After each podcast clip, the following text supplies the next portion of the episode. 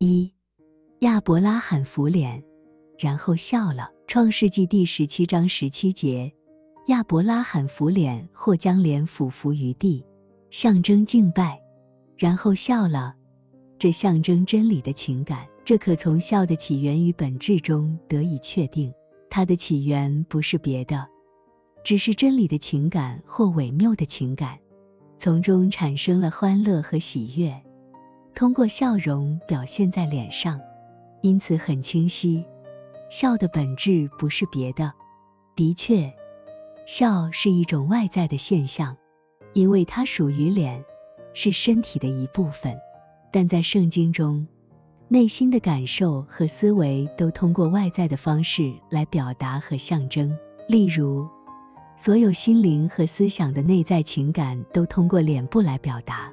内在的听觉和服从通过耳朵来表达，内在的视觉或理解通过眼睛来表达，力量和坚强通过手和手臂来表达，等等。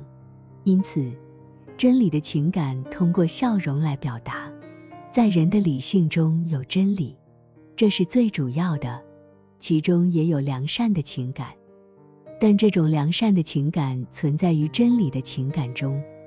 就像其灵魂一样，在理性中，良善的情感并不是通过笑声展现出来，而是通过某种形式的喜悦，并通过不带笑声的愉悦来体现。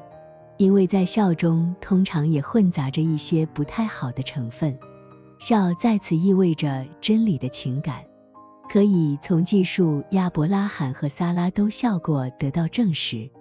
无论是以撒出生前还是以撒出生后，因为以撒是由笑来命名的，以撒的意思就是笑，除非笑和表示笑的名字以撒有这层含义，否则这些细节不会被这样记述。A.C. 二零七一二零七二二，笑是理性的情感，确切的说，是理性中真理或伪谬的情感。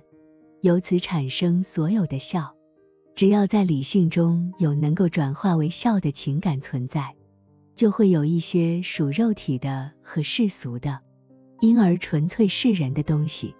属天的善和属灵的善不会发出笑声，而是通过脸庞、话语和动作以其他方式表达他的愉悦和欢乐。在笑声中通常包含着很多元素。